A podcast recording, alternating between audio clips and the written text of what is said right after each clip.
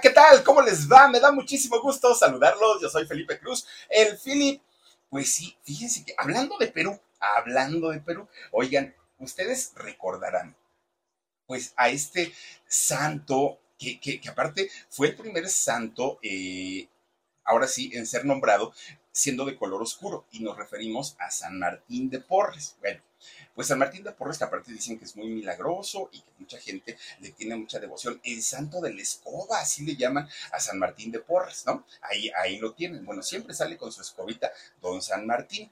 Fíjense que tanto en la televisión y en el cine, hay un actor que se consagró con este personaje y le pasó igualito que a doña Catalina Krill, que me lo encasillan en, su, en sus personajes de santo. Bueno, hizo una película del Cristo Negro, imagínense ustedes, eh, en, en, papeles que tenían que ver con la religiosidad. Y en este caso, pues, estamos hablando de don René Muñoz, un hombre cubano, además de todo. Fíjense que él René Muñoz tuvo mucho éxito en México. Él es originario de Cuba, pero tuvo muchísimo, muchísimo éxito en México, a pesar de que lamentablemente, tristemente, en México somos un país racista. Sí, sí lo somos. Ah, habrá quien diga, híjole, no es cierto, Philip, en México recibimos bien a los extranjeros y todo. Pero ¿saben qué es lo más triste del asunto? Que el racismo se da entre nosotros mismos. Y lo hemos comprobado y lo hemos visto. El racismo y todas las fobias que existen hacia alguien que no tenga los rasgos físicos que nos gustan. ¿No? A mí sí me gustan de, cierta forma, de cierto, eh, con, con, ciertas características físicas, todo lo que esté fuera de eso empieza uno de criticón ay, no, porque está así, ay, no, porque está. Y empieza uno a criticar tanto y muchas veces se genera incluso odio a esas personas. Ya no es nada más una, el, decir no me agrada, sino ya empieza uno a tirarle y a tirarle y a tirarle. Y ahí está el caso de la señora Chapoy, que ya no le tira, ¿no? A Yuridia, pero ahora le está tirando al gobierno, porque como le mandaron su comunicado de, directamente por parte del gobierno, ahora ya dice doña Pati Chapoy, no, pues deberían ustedes de reclamarle al gobierno que ni da medicinas para los niños, deberían, o sea, siempre sacar eh, la, la parte negativa y la parte oscura. Claro que hay que levantar la voz cuando se tiene que hacer, pero no por venganza, digo, si, si es por convicción, adelante y yo creo que es muy respetable, pero ya cuando lo haces solamente porque te tocaron y solamente porque te regañaron, os oh, digo, ahí ya no está tan sincera la cosa, pero bueno, entonces, eh, en México, desafortunadamente, hemos sido así y no de hoy, eh, durante muchos años hemos padecido de, de, de estas cosas que no deberían de ser y de tirarnos a nosotros mismos, ¿no? Muchas veces dicen es que los mexicanos tenemos el síndrome del cangrejito, ¿no? Que ahí va uno saliendo de la cubeta y resulta que el otro lo jala para que no se salga. Y, normalmente pues el mexicano tendemos mucho a ser así. Ya deberíamos ser diferentes, ya deberíamos entender que todos tenemos los mismos derechos, libertades, responsabilidades y obligaciones, pero eso nos cuesta muchísimo trabajo. Bueno, pues contra vientos y mareas, resulta que René Muñoz llega a México y, e hizo una carrera muy importante, pero no solamente como actor, resulta que este señor además incursionó en algunas otras cuestiones relacionadas a la televisión y le fue bastante, bastante, bastante bien. Bueno, ¿Y, por qué les digo que en México somos eh, racistas a pesar de haber tenido artistas muy importantes aquí en México como Zamorita? ¿Se acuerdan ustedes de Zamorita? ¿Se acuerdan ustedes de Doña Julia Marichal? Que hablamos de ella también, de, Doña Julia, hablamos de Johnny Laboriel, de Ela Laboriel, estos morenazos, además muy talentosos recientemente, pues a los, a los, este, Marichal también, ¿no? Kalimba y su hermana Ambalia en México como que vemos esto y, decimos, bueno, está bien, los aceptamos, los queremos y somos, los hacemos parte de nuestra vida, pero entre nosotros mismos si nos tiramos. Bueno, pues resulta que el caso de este actor del que les voy a platicar hoy, que se llama, se llamaba Álvaro Eduardo Córdoba de eh, Barrenechea Muñoz, Barrenechea Muñoz, fíjense nomás el, el apellido.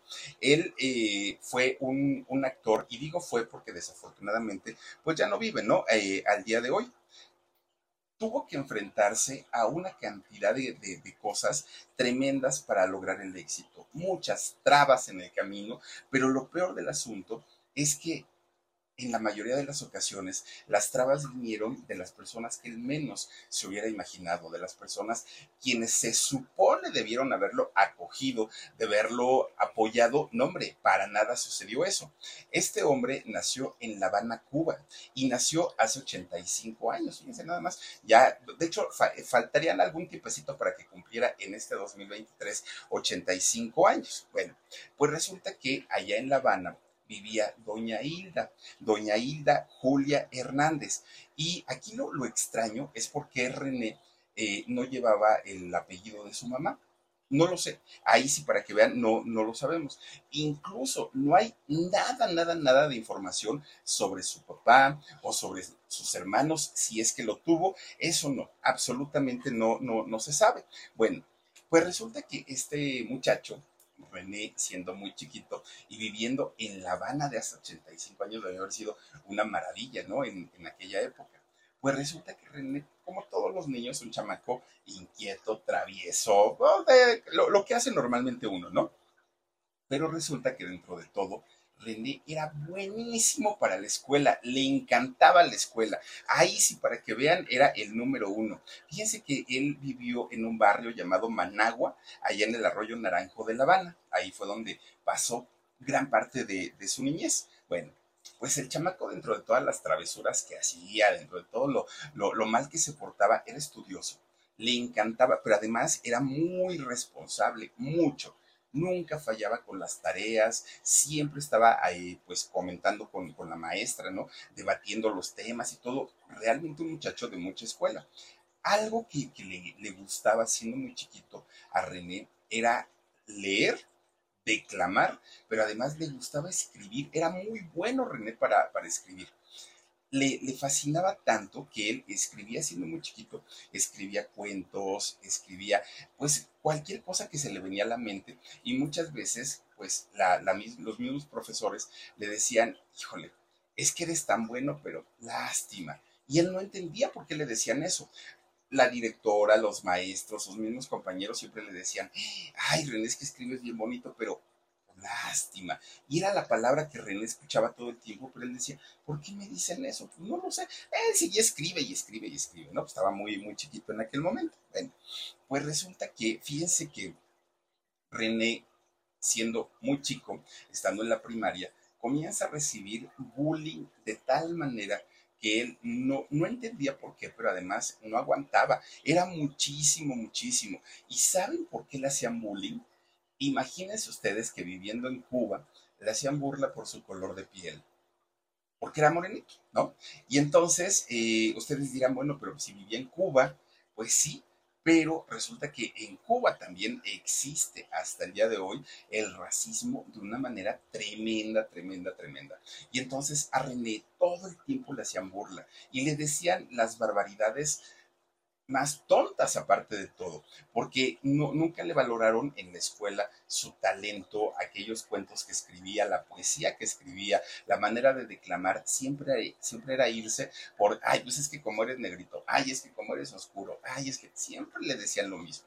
Bueno, pues René, siendo muy chiquito, decía, pues quién sabe por qué me dicen todo eso, ¿no? Él no lo entendía. Bueno, pues total, un día de esos que no aguantó tanto bullying que le estaban haciendo, tanta, pues tanta burla, ¿no? Pues lo hicieron llorar estando ahí en la escuela. Y entonces llora llora y llora, se va para su casa. Llega a su casa y le dice a doña Lilia, le, le dice a su mamá, mamá, ¿por qué mis compañeritos, mis maestros, la directora, todo el mundo, por qué son tan crueles conmigo? Yo no lo entiendo. A final de cuentas, todos somos cubanos, dijo eh, René. Y su mamá pues decía, ¿qué le digo a mi pobre hijo, no? Y entonces resulta que su mamá le dijo, pues es que hay gente buena y hay gente mala. En la escuela donde tú vas, pues la gente pues es mala, hijo, y tienes que acostumbrarte a tratar con todo tipo de personas porque así es la vida. En la vida te vas a encontrar absolutamente de todo. Hoy sabemos que la, la población cubana está dividida por, por segmentos. Miren, resulta que, aunque nos parezca increíble, un 65% de la, de la población cubana son personas de piel blanca, gente que llegó eh, de, Europa hicieron sus casas y se quedaron a vivir allá en La Habana. El 24% de la población son mulatos. eh, gente pues ya, ya mestiza, ¿no? Gente ya con, con las mezclas. Y solamente el 10% son de piel oscura, es decir, descendientes de, África. Y esto hace que imagínense ustedes solamente un 10%. Por eso es que la mayoría de la gente que son de piel clara se burlan y hacen tanta mofa de quienes tienen eh, la piel oscura. Y entonces eso fue antes y sigue siendo hasta el día de hoy. La discriminación era algo cotidiano, lo, lo, que se vivía allá en Cuba, ¿no? Y entonces resulta que René empieza a vivir su infancia entre el racismo, la discriminación, el rechazo, el que no tenía, además de todo, pues eh, a, digamos, una figura paterna permanente. Y entonces para él siempre fue muy, muy difícil porque no tenía ni siquiera con, con quién ir a consolarse y estaba muy chiquito. Además, él traía la inquietud artística, él quería ser escritor, él quería pues eh, hacer sus este, libros, era lo que él quería y con lo que él soñaba. Pues resulta que un día una maestra les, dice a toda la clase, a todo el salón, chamacos, me tienen que hacer un ensayo, un ensayo escrito. Y el que salga mejor y, el mejor calificado, lo vamos a mandar ese ensayo a participar a un concurso interescolar y, y va a participar toda la isla, ¿no? Entonces René, bueno, empieza en su imaginación cómo lo hago, de qué hablo, qué le escribo, qué le pongo y empieza a buscar la forma pues resulta que no dormía, no comía por estar escribe y escribe, rompía las hojas y yo voy otra vez y así se la iba pasando. Llega el momento en el que pues la maestra dice, a ver, traigan sus, ensayos. René llega y presenta su trabajo. la maestra se queda calificando con un comité que había ahí de, calificación y resulta que el mejor trabajo de escritura que, que, había era el de René en toda la escuela, ¿eh? aparte. Y entonces, pues René, el día que iban a dar el nombre del ganador, que iban a decir quién había hecho mejor el trabajo y todo, pues ¿qué creen? Resulta que dicen, y ahora tenemos a quien gana, ¿no? El primer lugar y todo. René ya se estaba levantando de la silla cuando de repente dicen, y la ganadora es Aurora Díaz. Chispas. Pues René dijo, espérense, pues y aparte porque saben que esta muchachita era de las más traviesas, inquietas y que no hacía tareas, iba muy mal en la escuela. Pero eso sí, era una rubia muy bonita y además la mamá era amiga del director.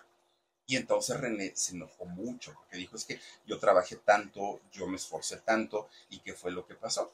Y entonces se va a un rinconcito, René, a llorar, ¿no? Porque no la habían eh, calificado como, como se debía. Pues resulta que va un compañero y le dice, René, ¿qué tienes? Ay, pues no estás viendo que no me dieron el primer lugar y mira que yo escribí muy bonito y todo. Y no entiendo por qué no gané. Y el amiguito, siendo niño, le responde y le dice, ay René, ¿qué no te das cuenta? ¿Cuándo has visto un escritor negro? Así le dijo el, el, compañerito. Y entonces a René le cayó el 20 que todo lo que le habían dicho que no, no podía, que él no merecía, la burla que le hacían, el rechazo que tenía, era por su color de piel. Y él decía, ¿es en serio que, que sea, es, es, tan malo tener un, una piel diferente a las demás? Y, la gente, crean, créanlo ustedes, que empieza a crecer pues con ese trauma o con esa idea, ¿no? Pues miren, eh, resulta que René lo que quería pues era ir con su papá, refugiarse con él, eh, decirle, papá, pues apóyame, ayúdame, necesito que, que, que, me, que me consueles. Pero ese día que René llega todo desconsolado porque pues, sus profesores se habían pasado de listos con él, resulta que su mamá le dice, es que tu papá no está. ¿Pero por qué? Bueno, nunca estaba el señor en casa. Pero le dijo René, ¿por qué? Pues es que tengo que anunciarte que ya me divorcié de él. Bueno, pues fue doble trancazo para René. Ya no estaba el papá, solo estaba su mamá. La mamá además tenía que trabajar mucho para poder sacar al hijo adelante y este muchacho empieza a crecer con una ausencia, ausencia temprano, eh, temprana de, de la figura paterna. Bueno, pues miren, a final de cuentas, él sabía que sus papás ya tenían problemas, que peleaban mucho, pero era muy distinto y muy diferente saber que ya no lo iba a ver más. Por lo menos no con tanta frecuencia como antes. Y entonces, pues René pues, dijo, bueno, pues está bien, ya, ya, ya no importa, ¿no? Bueno, al final de cuentas contaba con su mamá, que su mamá siempre estuvo al pendiente de, de él. Resulta que Hilda, la mamá, siempre le decía, René, no te preocupes. La gente dice que no puedes, la gente dice que mm, tu color de piel, la gente dice que esto, pero yo te digo algo, todo lo que te propongas, hijo, lo vas a lograr. Si tú quieres ser alguien en la vida, vas a poder serlo sin importar absolutamente nada. Bueno, pues resulta que René empieza a crecer con esa idea. Además, no les iba mal económicamente, déjenme también les platico. Pero resulta que René empieza a crecer con esa idea. Sí, si yo me lo propongo, voy a poder lograrlo. Si yo me lo propongo, voy a poder hacerlo. René decía, bueno, pues está bien, hasta ahí queda, ¿no?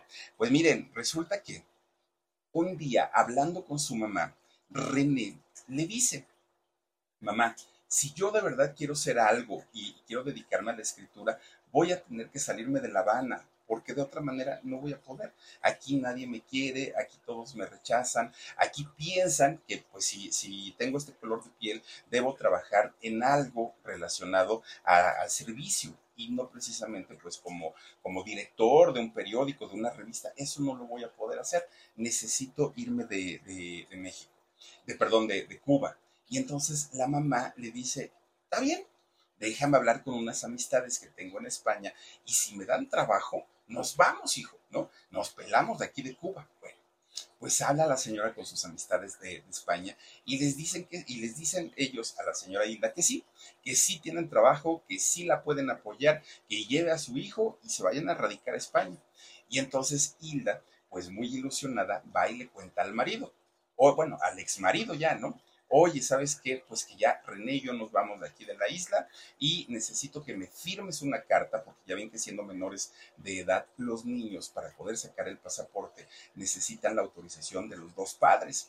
Entonces Hilda dijo, necesito que me firmes una carta donde autorizas que nuestro hijo vaya eh, conmigo a, a, España. Y ya olvídate de la pensión y olvídate de todo, yo ya aquí me voy a hacer cargo, dijo Hilda. Pues resulta que el esposo, el ex esposo le dice, no, no, no, ¿a dónde te vas a llevar a mi chamaco? ¿Estás loca? Aquí está bien. Oye, pero si mi dinero me das, pues sí, pero de todas maneras yo no autorizo que mi hijo se vaya. Pues ya no pudo irse, ¿no? Para España. Y se quedaron los dos con tremendo coraje porque el papá, nada más por su capricho y nada más por su, ahora sí que por sus pistolas, no lo dejó ir. Bueno, pues total, se tuvieron que quedar eh, nuevamente ahí en, este, en, en La Habana.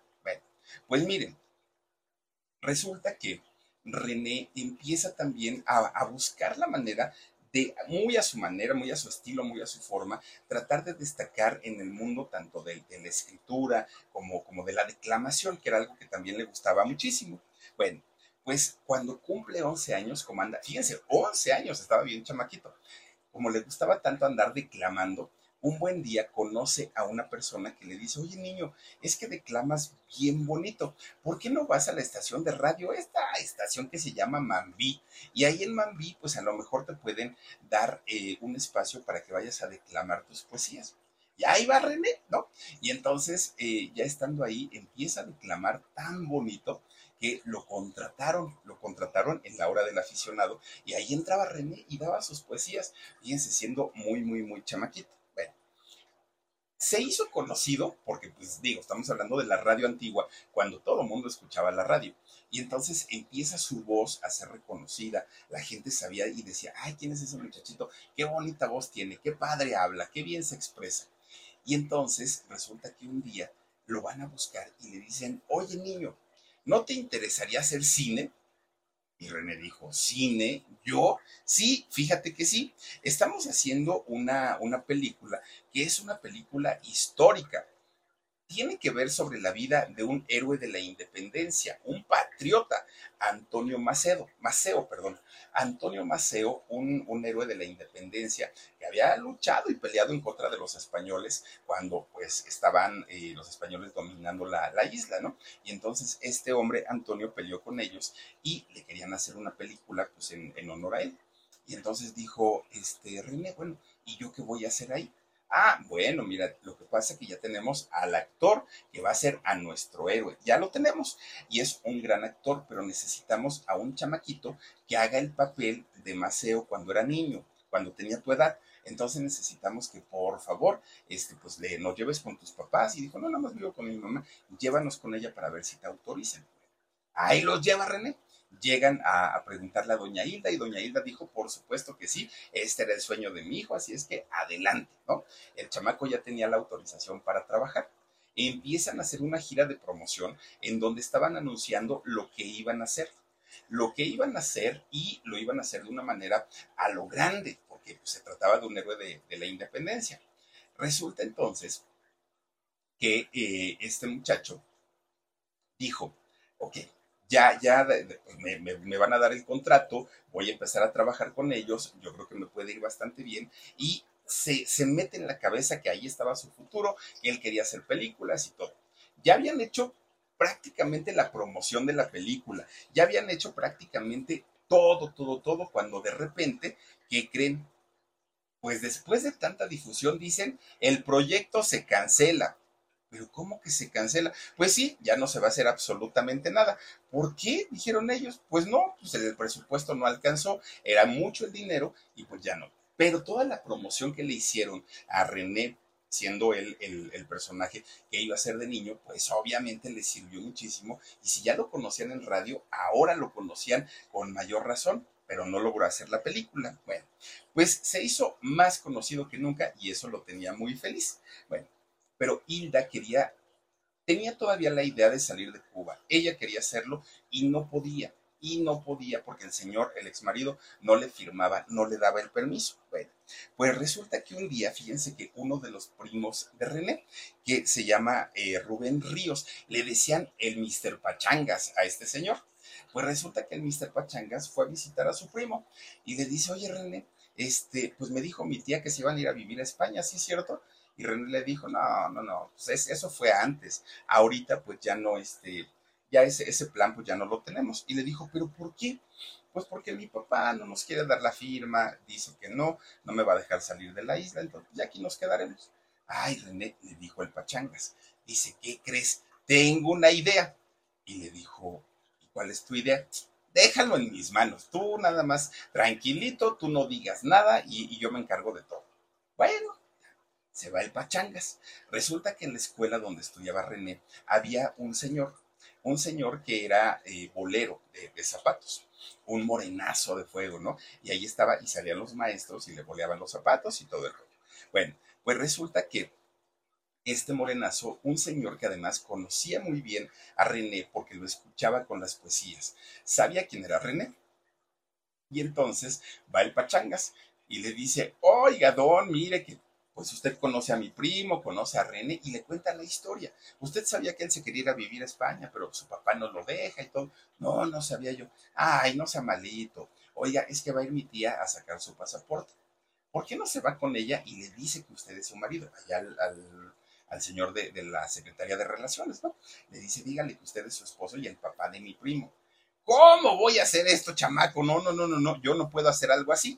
Y entonces resulta que a tanto y tanto que le estuvo insistiendo el Pachangas, pues el señor dijo, si se llamaba don José, le dijo, órale pues, nada más que si me agarra la policía y eso yo te echo de cabeza y digo que fuiste tú. Sí, sí, sí, dijo el Pachangas. Entonces se pone de acuerdo con doña esta, este, ¿quién era? Doña Lilia. Se pone de acuerdo y ahí van los dos de la manita, ¿no? Bien agarrados. Llegan a, sacar a tramitar el pasaporte. Pues como los vieron muy abrazados, muy enamorados y con el chamaco ahí en medio de ellos, ni nada le pidieron, nada más fue así de, ah, fírmenle ya, los dos se van a ir para España, así que nos vamos los dos. Ah, bueno, pues perfecto. Sale Hilda con el pasaporte de René, con el pasaporte de ella y hasta el pasaporte del, del don José. Los tres salieron con pasaporte y dijeron, ahora sí, nos podemos ir a donde sea, ¿no? Pues miren, lo siguiente que ocurrió es que se fueron a vivir a España llegan a España y allá René pues sigue sus estudios, pero además empieza a estudiar arte dramático allá en España. Un muchacho que además pues sí tenía sus buenos ahorritos la señora, ¿no? doña Hilda. Entonces empieza a estudiar arte dramático ya viviendo en España y él pensó que viviendo ya en, sobre todo en Europa, con una mentalidad más abierta, más amplia, con otro tipo de educación, con otro tipo de cultura, pues dijo René, seguramente me puede ir extraordinariamente bien. Pues ¿quién creen? ¿Qué creen? Resulta que no.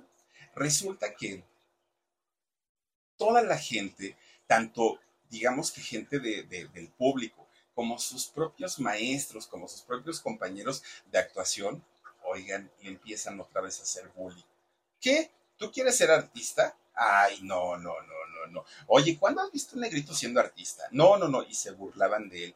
Y René decía, pero si ya me salí de Cuba, ya estoy en otro lugar, y, todavía siguen con lo mismo, o sea, que tiene mi color de piel. Para aquel momento René ya era un adolescente, ya era un jovencito y no entendía por qué le estaban diciendo cosas tan feas, cosas tan, tan, tan desagradables como, como eso.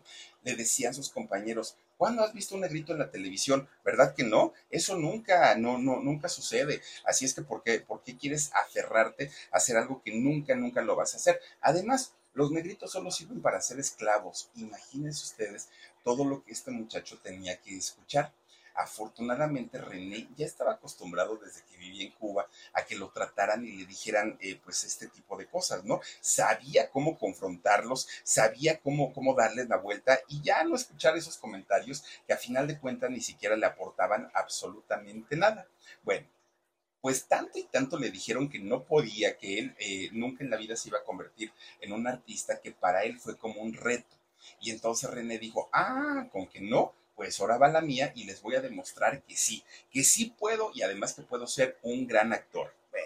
Pues miren, René se queda estudiando durante algún tiempo allá en España y en Francia, pero también, eh, digo, si se fue a Francia, pues es porque tenía su dinerito, ¿no? Pero también en Francia le tocó igual, y miren que en Francia pues hay mucha gente morenita, ¿no? Pero era lo mismo, lo mismo, lo mismo. Pues total, regresa a España. Pues un día le dicen, oye muchacho, tú eres el que quiere ser actor y todo el rollo. Ay, dijo, me, me va a empezar a decir que no sirvo, que no voy a poder, que no sé qué, que no sé qué. Y le dijo, sí, señor, yo quiero ser actor. ¿Por qué la pregunta? Es que te ando buscando, mira que quiero hacer una película, yo soy un director de cine y quiero invitarte a un, este, a, un casting. Este hombre que lo invitó era don Ramón Torrado, un cineasta de aquellos años muy importante allá en España. Bueno, pues resulta que ahí fue cuando René vio su gran oportunidad para hacer algo importante en el cine, ¿no? Eh, por lo menos en el cine de España. Y entonces resulta que le empiezan a contar la historia de lo que iba a ser, cómo lo iba a hacer, y René se quedó pensando, de verdad podré y tendré la capacidad, porque fue en el momento que le comienza a caer el 20 de que posiblemente todo lo que le habían dicho las, las personas, no sirves, no funcionas, eh, te ves mal, eh, tu color de piel, esto, como que le cayó de peso. Y entonces comienza a dudar mucho que tuviera la, capacidad para hacerlo, porque además él iba a ser el protagonista de la película. O sea, no, no es que haya empezado de, este extra y poco a poquito fue para arriba, no, entraba como protagonista y para él era pues algo muy, muy grande y una responsabilidad bastante, bastante fuerte. Pues miren, resulta que hace esta película que se llamó Fray Escoba. Fray Escoba narra la vida de nada más ni nada menos que del el santo San Martín de Porres. Que esta historia de San Martín de Porres y el por qué eligen a René Muñoz para hacer a San Martín de Porres es por el parecido físico. Hay un cuadro de, San Martín de Porres antes de morir y fíjense que lo, lo, comparan con una fotografía tal cual de René Muñoz y los rasgos eran exageradamente idénticos, idénticos. Entonces, pues la película, siendo España también un país católico, dijeron va a ser todo un trancazo, va a ser todo un fenómeno. Pues miren, tanto fue el parecido de René Muñoz con eh, el, santo San Martín de Porres que muchas estampitas que venden, ¿no? Eh, para del santo, muchas medallitas, muchas placas que se hacen con el rostro de San Martín de Porres, la gente no lo sabe, pero en muchas de esas está plasmado el rostro de René Muñoz, no está plasmado el rostro de, de San Martín de Porres. ¿Por qué? Pues por el parecido, gran parecido que, había. Oigan, miren, antes de, seguir, les quiero recomendar algo. Si les preocupa que su cabello esté delgado y sin vida, no se preocupen porque esto puede a veces ser una pesadilla para cualquiera, ¿no? Para todos los otros. ¿Qué harían si yo les dijera que hay un producto, un producto para eh, mantener su cabello grueso y más poblado en tan solo tres semanas. Miren, por ejemplo, el mío, uy, yo nunca me quedaré calvo. bueno, pues resulta que les voy a eh, platicar de un producto rápidamente, que este producto se llama MyBiotin y MyBiotin ProClinical es un producto que con solamente una eh, pastilla al día les va a ayudar a tener un cabello fortalecido, un cabello con una apariencia y un aspecto de primera de primera. Así es que eh, se llama MyBiotin Proclínica y está respaldado además por la ciencia. Los resultados son reales y ustedes pueden comprar su eh, botella para 30 días de tratamiento eh, em, que les cuesta solamente 9.95 siempre y cuando lo compren con la suscripción de autoenvío mensual. Pueden entrar a esta página de internet www.mibiotina.com diagonal el Philip y ahí pueden tener toda la información. Repito, www.mibiotina.com diagonal el Philip. Ahí ustedes van a poder conocer todos los beneficios de MyBiotin y les cuesta muy barato, solo 9.99 dólares, ¿no? Así es que pues ahí está. Muchísimas gracias a MyBiotin que entra aquí a este canal que se llama El Philip. Bueno, pues resulta, fíjense ustedes que cuando eh, René, Muñoz empieza ya a tener una cercanía con el, este, santo, con San Martín de Porres, llega al Vaticano. Y ya estando en el Vaticano, el pintor del Vaticano, el oficial Fausto Conti, hace una pintura. Y una pintura del santo en honor a, San Martín de Porres, pero con el rostro de, de René Muñoz. Esta pintura al día de hoy no es ficción, ¿eh? es, algo real. Ese, cuadro, fíjense ustedes que se encuentra al día de hoy en el ex convento de Santo Domingo de Lima. Allá se encuentra eh, este cuadro. Bueno, el trabajo que hizo René Muñoz con el personaje de San Martín de Porres fue tan bueno que hasta el Papa Juan XXIII le regaló un rosario que había pertenecido a San Martín de Porres, el Real, y le regaló también unos anillos unos anillos que habían pertenecido también al verdadero santo. Todo esto por el reconocimiento de aquella película. Después de ahí, René Muñoz dijo, ya nadie me puede quitar la idea que sí sirvo para algo, que sí puedo ser algo eh, importante sin importar absolutamente nada. Bueno, todavía para aquellos años, él se presentaba como Álvaro, porque ese era su nombre real pero es cuando le dicen, oye, es que Álvaro pues suena muy frío, suena muy fuerte y además pues, no, creo, no creemos que sea un nombre comercial, búscate otro. Y entonces él de inmediato dijo, René, René Muñoz, así me quedo, cortito, a la gente se le va a pegar y pues con ese nombre me quedo. Y así lo hizo. René Muñoz se queda precisamente con este, eh, con este nombre que lo acompañó prácticamente hasta los últimos días de, de su vida. Bueno, pues resulta que después de ese éxito, René Muñoz empieza a hacer teatro, pero miren, hizo teatro en Miami, hizo teatro en Nueva York, hizo teatro en Puerto Rico y después lo vuelven a contratar para hacer la película del Cristo Negro. También esta película fue muy importante en su carrera y le fue bastante, bastante bien. Bueno, esta película se filma en Mozambique, la película del Cristo Negro. Se fueron hasta África a hacerla. Pero fíjense que siendo Mozambique un lugar mayormente con eh, personas eh, de, color oscuro, pues resulta que cuando llega eh, René Muñoz a hacer la película, los, la gente de Mozambique no lo quiso porque decían, no, no, no, no, no, este es como un, negrito europeo, así le decían. Y entonces, pues no, sabes que la verdad es que pues ni eres de allá ni eres de acá, tú te quedaste en medio y le empezaron a hacer el feo a René Muñoz.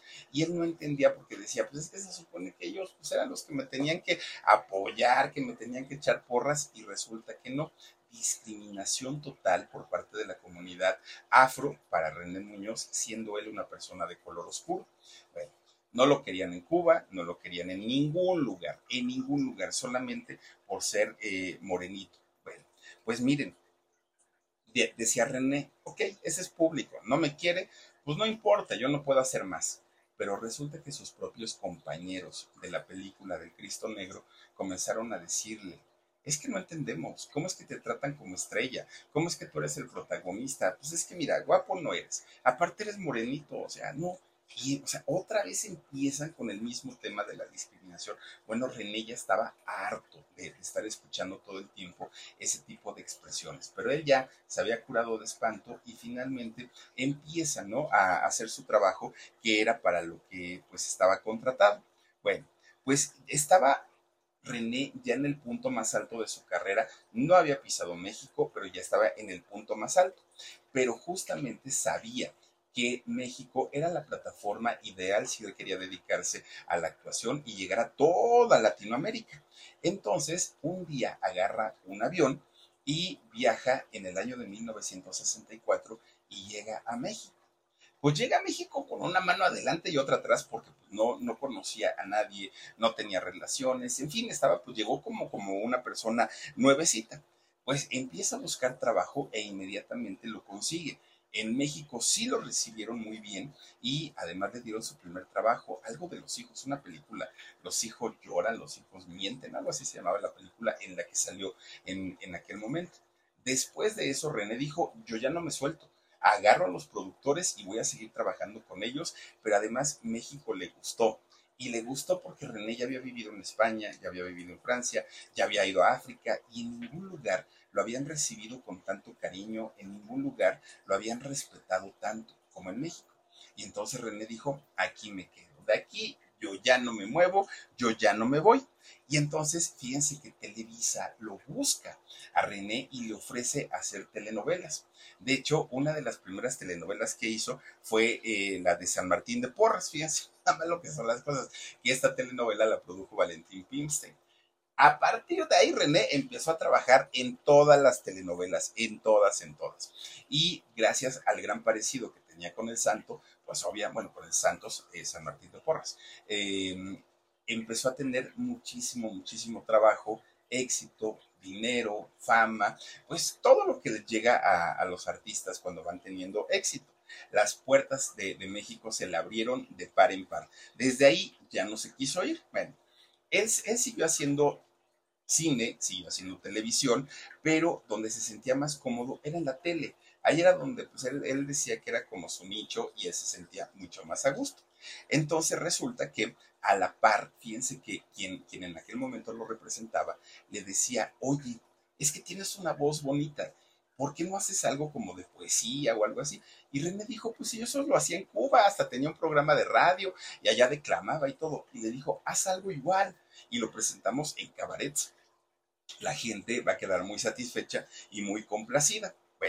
Pues total, empieza a hacer este tipo de espectáculos y trabajaba en los cabarets, aparte trabajaba en el cine y trabajaba en la televisión. Pues ahí tienen que un día llega de, una gira que, que fue a hacer aquí mismo en México, llega al aeropuerto de la Ciudad de México.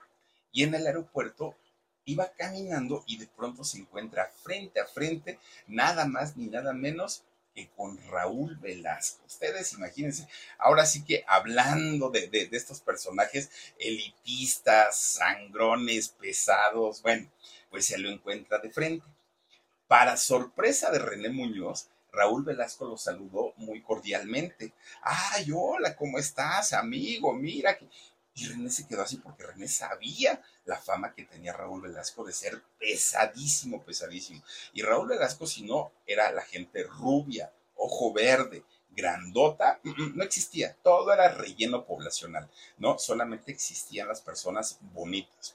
Y resulta que Raúl Velasco le dijo, ay, mi amigo René, ¿cuándo nos visita en Siempre en Domingo? Yo le dijo este René, sí, sí, sí, usted, ¿cuándo nos visita? No sé, pues si el día que usted me invite yo, yo puedo ir, pero ¿a qué? ¿No? Dijo René. No, pues usted no anda ahí en los cabarets este, narrando poemas y todo, pues vaya y allá, allá lo hace también. Ah, bueno, pues si usted quiere y si usted me invita, pues yo no tengo problema. Sí, sí, sí, además si lo ven ahí en mi programa, mire, éxito asegurado. Y dijo René, bueno, pues está bien. Incrédulo, porque dijo, en este señor, pues yo creo que comió algo, no sé, no sé, pero pues así no es. Bueno, pues ahí tienen que René fue a, a Televicentro y resulta que pregunta por Raúl Velasco. Oigan, pues busco al de aún hay más, ¿no? No, pues que sí, pásele. Y entra y ya lo saluda nuevamente Raúl Velasco. ¿Qué pasó, mi amigo? Qué bueno que vino, qué bueno que se decidió, no sé qué, no sé cuánto. Vámonos para el aire. René se queda, oiga, pues yo nomás vengo a platicar con, ah, que a platicar, órale para afuera, ¿no? Y entonces sale René y empieza a declamar, empieza a hacer, pues finalmente tenía ya un espectáculo montado, empieza a hacer su espectáculo, pero fíjense que improvisó también que creó ahí mismo un personaje que era como de un hippie y sale René, Muñoz, morenito, con sus pelitos así para, abajo, descalzo y eh, haciendo su show de poesías y todo eso. La gente lo adoró a este señor, porque además cuando él quería, bueno, hablaba de una manera que qué barbaridad. Y entonces empezó la fama real de René Muñoz a través de presentarse en Siempre en Domingo. Raúl Velasco sí, era muy clasista, pero tampoco era tonto y entonces sabía perfectamente que a la gente le gustaba lo que hacía René y eso significaba rating y el rating significaban sonrisas para el tigre. Entonces, para, para Emilio Azcárraga este, Milmo. Entonces, por eso es que lo invitó, oigan, durante 20 programas consecutivos, Raúl Velasco tuvo a René Muñoz ahí en ese, en ese programa.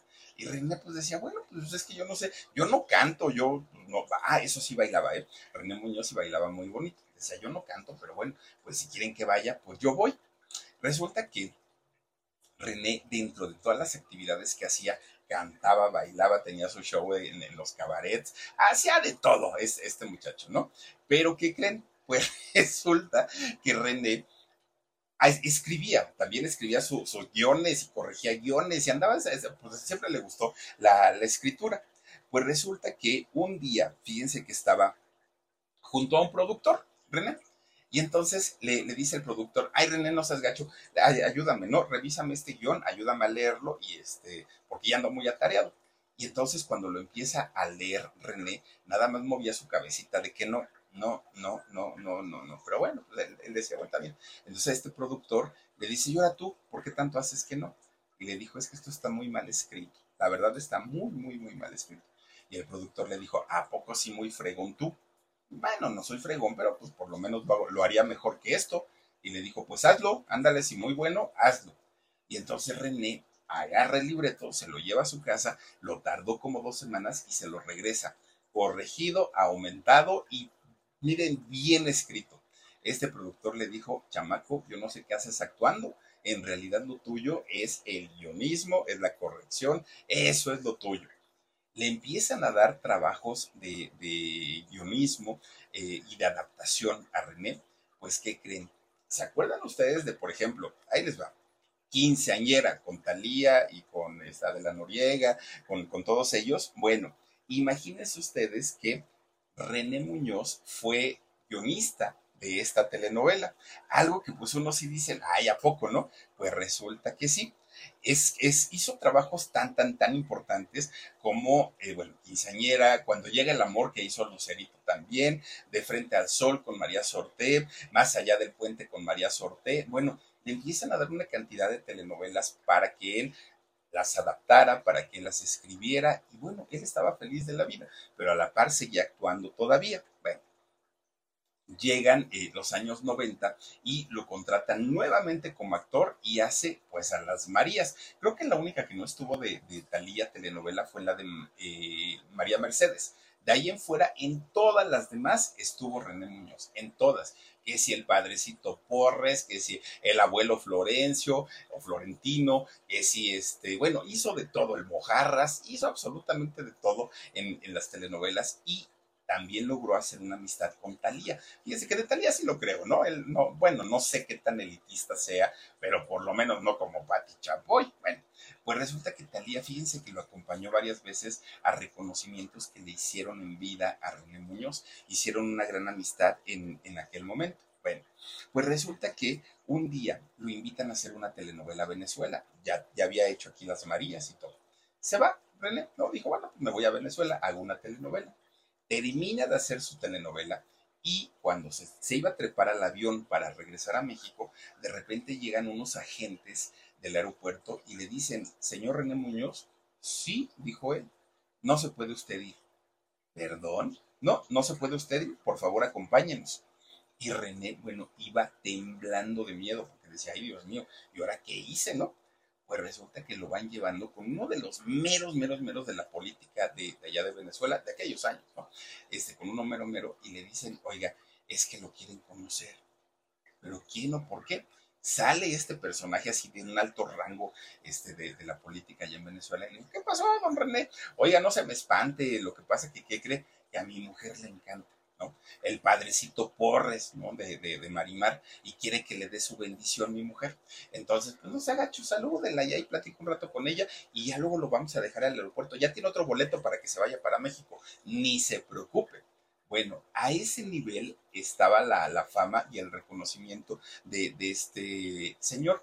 Fíjense que en internet, aquí en YouTube, hay un video del detrás de cámaras de justamente de Marimar y eh, hay una parte donde sacan cuando van llegando los actores a, este, los diferentes lugares, ¿no? Donde se, hacía la telenovela.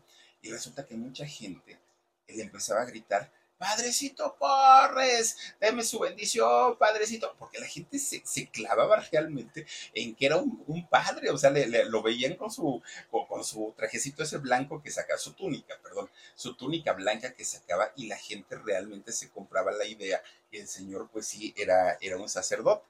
Pues mucho éxito, mucha fama, todo lo que quieran y ganó también su, su buen dinerito como guionista. Pero fíjense que en la parte personal, en la parte íntima de René Muñoz, fue todo un misterio. René Muñoz nunca se casó, nunca. No tuvo hijos y muchos rumores sobre su vida también, sí, muchos, muchísimos. El único que salió a hablar algún día sobre la vida de, René Muñoz fue este señor Salvador Mejía, productor de, de allá de Televisa. Y él dijo, oigan, pues es que no estén diciendo cosas que no les constan de René Muñoz. René Muñoz no se casó, no tuvo hijos, pero toda su vida estuvo enamorado de una mujer, de una mujer muy, muy, muy guapa. Y esta mujer era nada más ni nada menos que la madre de eh, este actor Fernando Colunga dijo, él estuvo perdidamente enamorado, pero nunca se atrevió a decírselo, nunca se atrevió a hablar con ella, con Margarita, el, nombre Margarita Olivares, el, nombre de la mamá de este, Fernando Colunga. Bueno, pues mucha gente, mucha, mucha gente llegó a decir en aquellos años pues que tenía una vida distinta, ¿no? Que él, que él eh, vivía su, sexualidad de una manera diferente, que de hecho eso se los voy a contar en, la transmisión del sábado para, para, lo del podcast, esa parte de la vida eh, privada de René Muñoz. Bueno, dentro de todo a él le valía gorro y él seguía trabajando. Pues resulta que por ahí del año 2000 lo invitan a hacer una telenovela como guionista, pero también como actor, Abrázame muy fuerte, que ahí salía eh, Victoria Rufo, bueno, un elenco interesante. Y esta telenovela de Abrázame muy fuerte se iban a hacerla mucho a Tabasco y algunos otros estados del sureste de México. Resulta que para aquel momento mucha gente estaba preocupada porque veían al padrecito Porres, bueno, a René Muñoz, muy delgadito, lo veían muy, muy, muy flaquito, pero pues decían así es su, físico, ¿no? Nadie daba pues eh, o pensaba que tenía otra cosa. Pues resulta que de repente estando ahí en Tabasco, René Muñoz se empieza a sentir muy mal de salud, muy, muy, muy, muy, mal. Y entonces la gente decía, está débil, hay que darle pues un caldito de pollo, hay que consentirlo, ¿no? Porque pues aparte no era un jovencito. Y entonces le daban de comer y todo lo sacaba, René. No, no, no este, eh, pues toleraba alimento en su estómago. Y lo único, lo único que consentía era café, pero desde, pues imagínense, siendo cubano, café muy fuerte y un cigarro. Eso no le fallaba nunca a René Muñoz. Y entonces él decía, pero déjeme tranquilo, no pasa nada, yo estoy bien, pero empezaba con dolores muy fuertes de, estómago. Imagínense qué tanto fue que tuvieron que detener las, las grabaciones de la telenovela de Abrázame muy fuerte y lo llevan al hospital. Ya estando ahí en el hospital, René Muñoz y es sometido a diferentes estudios y los doctores dicen que tenía una anemia, pero en estado crítico, en estado grave. Y todo el mundo decía, bueno, pero ¿por qué? O sea, pues, hasta donde entendemos, él come muy bien, entonces no, no, no sabemos qué es, qué es lo que pasa. Cuando René muere, fíjense que sale a la luz que en realidad René Muñoz padecía anorexia. Anorexia, que es una, enfermedad eh, o un trastorno alimenticio que generalmente lo ubicamos y lo conocemos para las chicas, lo conocemos como para las mujeres, las modelos, que, de pronto no quieren verse rellenitas y con estos estereotipos tan marcados últimamente, pues buscan mucho el, tener una figura esbelta. Pero en el caso de los hombres, yo por lo menos, seguramente hay más casos, pero yo por lo menos no, no conozco algún otro, no había escuchado de, algún otro. Y entonces René, pues era lo que sucedía. Por eso es que su estómago lo tenía tan dañado. Estaba tan dañado, tan dañado su estómago, su estómago, que René, además de todo, en esos estudios que le realizan, resulta que tenía un cáncer muy avanzado en el esófago. Y todo eso pues, se juntaba con las debilidades tanto físicas, aparte lo emocional también le pegaba mucho, la soledad en la que vivía, el rechazo que había tenido durante toda su vida, poco a poquito fueron haciendo que su salud empezara a bajar y a bajar y a bajar. Llegó a tanto la, enfermedad de, de este René que uno de sus riñones dejó de funcionarle. Y a eso súmele lo del cáncer, súmele lo de la anorexia, súmele lo de la este, desnutrición. Bueno, estaba realmente bastante, bastante mal. Lo tienen que trasladar de emergencia desde Tabasco a la Ciudad de México. Eh, cuando llegan al aeropuerto de la ciudad, sale René del avión y lo iban a llevar ya en taxi, ¿no? Para, para algún hospital. Resulta que solamente de donde estaba ya la salida del vuelo a donde se aborda el taxi, René no aguantó más y se desmayó. Cae desmayado ahí en el aeropuerto, ya no hubo manera pues de, poder llevarlo a, su taxi y llega una ambulancia. La ambulancia lo traslada al Hospital Ángeles del Pedregal, es un hospital pues, pues digamos que de, bastante categoría llega al, al, hospital y dijeron háganle lo que le tengan que hacer, pero hay que reanimarlo, ¿no? Se sabía que estaba su, su estado de salud en una, en una situación muy crítica, pero todavía pedía a la familia y pedía este, los amigos, sobre todo, pues que se le diera un trato humanitario, pero que se hiciera lo posible por, por, por eh, salvarlo. Ya no fue posible porque René llegó en unas condiciones tremendas. Ya todo lo que llevaba lo llevaba avanzado. ¿Desde cuándo? ¿Quién sabe? Pero René pues no sabía, no sabía cuidado y además no había dicho todo lo que tenía y todo lo que había padecido. Entonces en el momento que cae en el hospital prácticamente cae solamente para, para morir. De hecho, sus cenizas fueron arrojadas al río eh, Papaloapan, allá en Veracruz. Esa fue una decisión que él tomó, fue una petición que él hizo, que sus restos, sus cenizas fueran arrojadas en este río. ¿Por qué en Veracruz? Porque en Veracruz René, fíjense que tenía un restaurante bar allá. Además también este, René, pues allá en, Veracruz, pues sentía como la cercanía con su Cuba y por eso es que pidió que sus cenizas fueran arrojadas ahí. Hizo cerca de 26 telenovelas, 12 en 12 de, 12 de las 26 fue como actor y guionista. Hizo ocho películas también, obras de teatro y fueron 39 años los que hizo en su carrera artística. Este señor, que miren, se manejaba en un perfil tan bajo que uno pensaría que ay, hizo dos o tres telenovelas, ¿no? Y nada más. Pero resulta que nos salió guionista, este, no, no, nos salió, este, ay, ¿cómo se llama el, otro? Uno es guionista y eh, no, no, no. Ah, hacía las adaptaciones también de, las telenovelas, actor, eh, pues, locutor, porque, porque trabajó en radio, declamaba, escribía, bueno, todo un estuche de monerías. Y fíjense nada más, lo que son las ganas de querer salir, salir adelante, que René Muñoz, a pesar de que le había dicho toda su vida que no iba a poder, que no lo iba a lograr, pues resulta que sí.